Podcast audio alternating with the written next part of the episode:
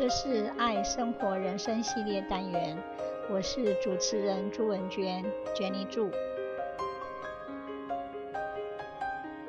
杨绛的书《走在人生边上》，自问自答，时报文化出版，非常好看。要谦虚，不要骄傲，不要理直气壮，得理不饶人。杨绛在他的书中引用英国诗人兰德的诗句：“我和谁都不争，和谁争我都不屑。我爱大自然，其次就是艺术。我的双手是烤着生命之火取暖，火萎了，我也准备走了。”这是杨绛的真实写照。对于钱财、名利，杨绛看得很淡，他很重视一代人对于理想的追求与历史感。的确，在一个个人历史缺失的浮躁年代，没有精神追求，又如何去担当民族的历史呢？对世事的不争，对名利地位的不屑。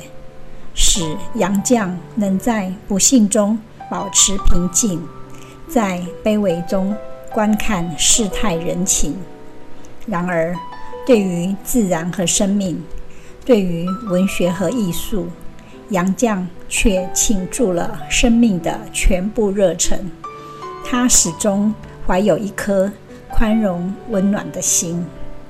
杨绛说：“他已经走在人生边上。”面对人生的生老病死，他十分坦然。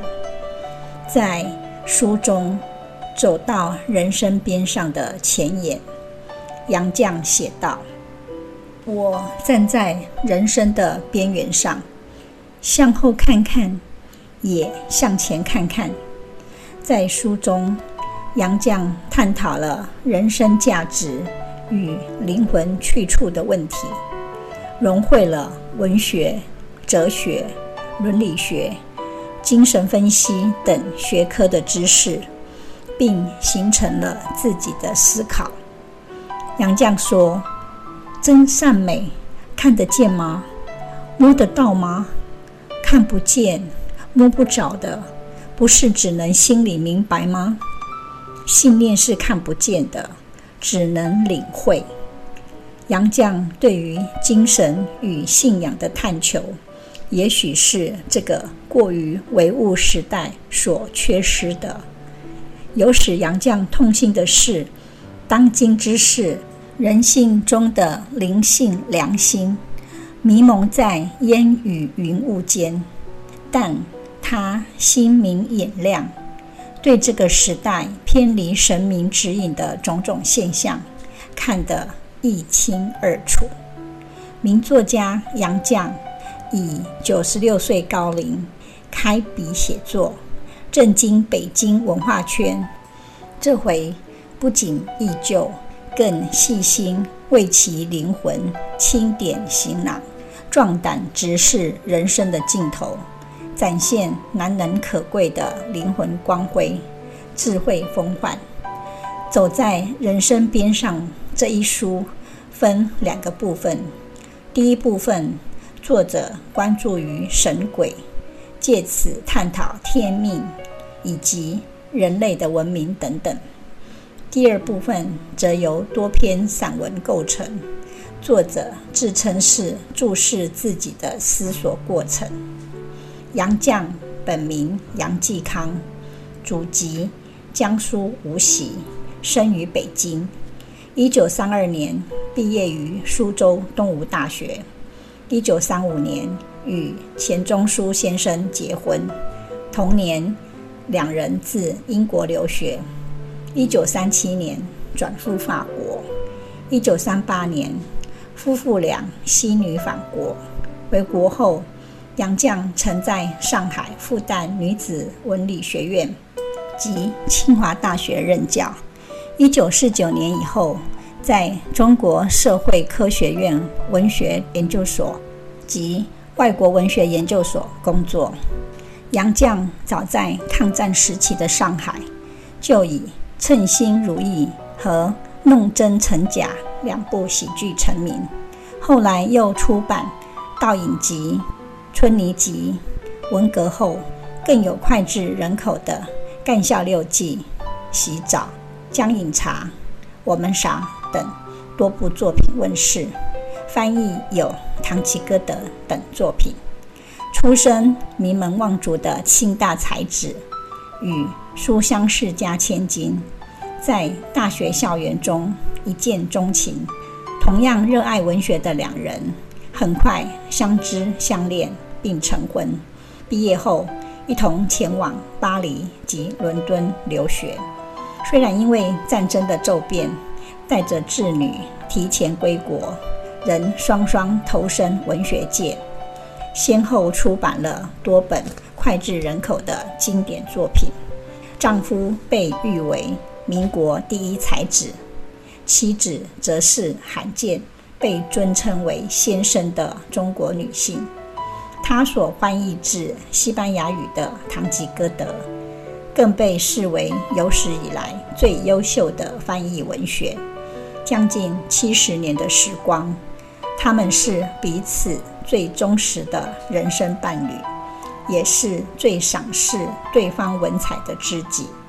这对夫妻就是钱钟书与杨绛，是世人眼中真正的始于一见倾心，久于相濡以沫，终于岁月长情，成为民国初年乱世中最动人的婚姻典范。钱钟书的长篇作品《围城》被盛誉为现代中国最伟大的小说之一，他却毫不自满地在书序中将这本书献给杨绛。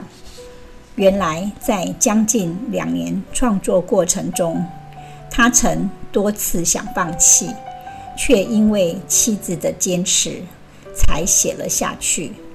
杨绛是他心目中最贤的妻，最才的女，绝无仅有的结合了各不相容的三者：妻子、情人、朋友。杨绛当时已是文坛新秀，为了节省开销，让丈夫专心写作，毅然牺牲写作的时间，放下世家千金的骄傲。辞退了帮佣，一手包办所有家务。握笔的双手，在劈柴木被木屑扎进皮肉，给滚油烫出泡，但累累的伤痕却不曾动摇她对自己丈夫才学的信念。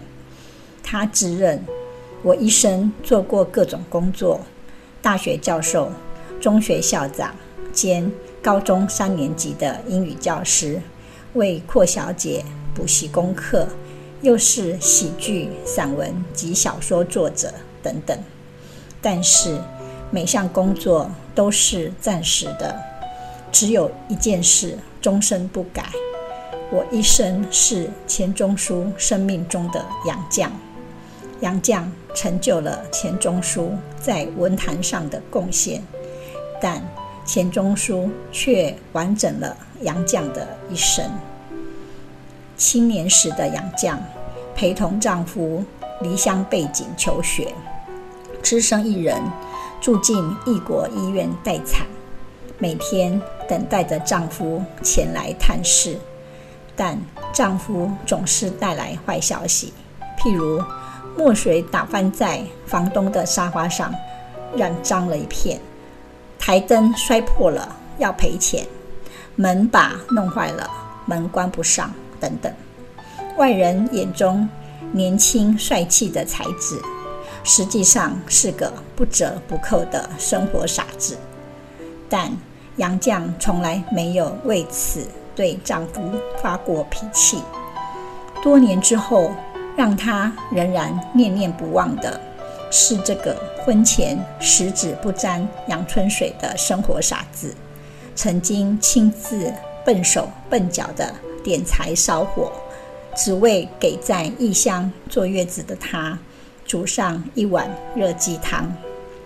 这世间从不缺少真心相爱但相处难的爱情，难寻的是，在柴米油盐酱醋茶的压力铺天下，仍然能温柔包容彼此的不完美，珍重看待每处微小心意的另一半。回国后，这对夫妻将半辈子投入文学创作，待人谦和，与世无争，却在壮年最精华的岁月遇上了文化大革命。从备受尊崇的高知识分子，一夕间被打上反动学术权威和牛鬼蛇神标签。钱钟书被剃过阴阳头，杨绛被剪去过头发，他们被罚打扫环境，被罚扫厕所，被要求在千人大礼堂讲台上任人批斗。连最心爱的女儿都被时势所逼，公开和他们断绝关系。在那样的艰难里，钱钟书仍想方设法给杨绛写信，三言两语，白天夜晚都写，成为乱世中分隔两地的夫妻内心最大的慰藉。半生颠沛流离。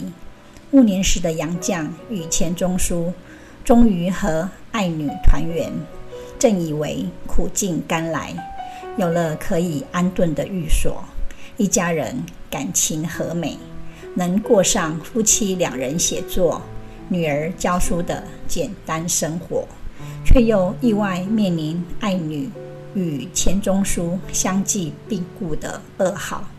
从此，本就低调的杨绛。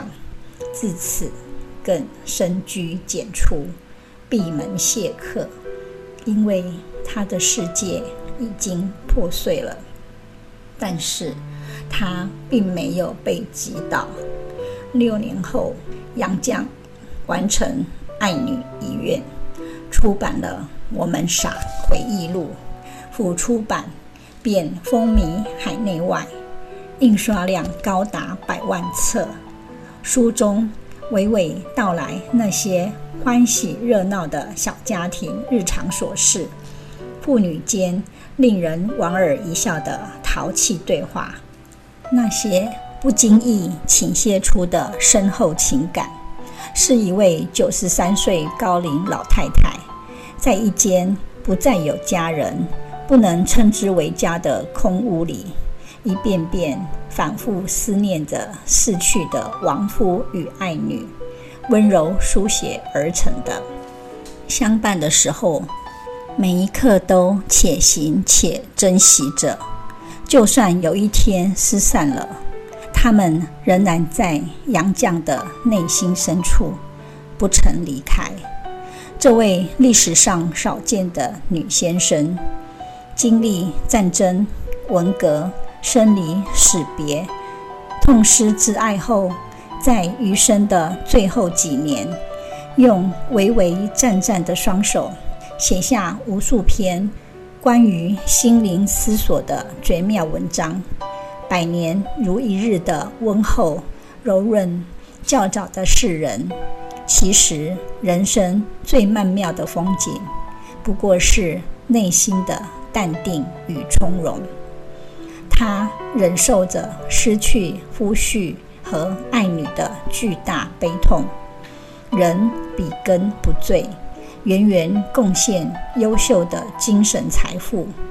九十六岁开始讨论哲学，深探人生最根本的生死问题。他一直在自问自答，认真思考自己面临的最紧迫的问题。在他平和的日理行间，呈现出一种令人钦佩的勇敢和敏锐。杨绛的家仍然是以前的老房子，简洁古朴，窗明繁净，书香弥漫。写日桌上的书籍资料，也是整齐有序，让人感觉到那种知识分子家庭所特有的气氛。走过历史坎坷，穿过人生风雨，杨绛其人其文，依然如傲然盛开的腊梅，暗香疏影，意境无穷。在杨绛的心中，有着中国文人永远难以割舍的人文关怀。在他的著作中，多次深刻地探究了文人几千年来的历史地位与生存信仰，深刻剖析了文人的性格与命运。在他看来，历史留下的。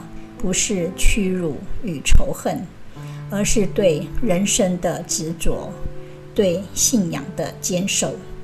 只有饱经岁月沧桑的人，才能用这样单纯的笔墨，表达这样结实的情感。平静从容的叙述，让人感到了一种单纯却厚重的力量。杨绛安于一隅。过着普通老人的清淡生活，却依然手不释卷，笔耕不辍。杨绛，正如钱钟书所言，如一株明寒自开的梅，冰姿傲霜，冲和淡远。这是爱生活人生系列单元，我是主持人朱文娟，娟妮祝，希望你会喜欢这次的节目。我们下次见，拜拜。